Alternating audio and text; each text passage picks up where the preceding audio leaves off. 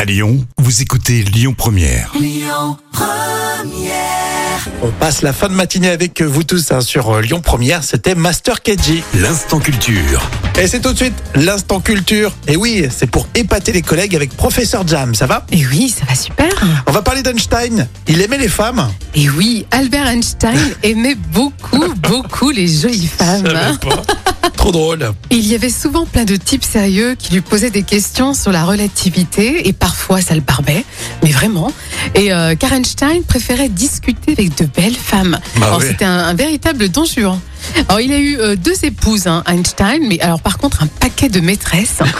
Et Albert était quand même un sacré coquin parce qu'il a dit en fait une heure assis à côté d'une jolie femme semble durer une minute. Une minute assis sur four brûlant semble durer une heure. C'est ça la relativité.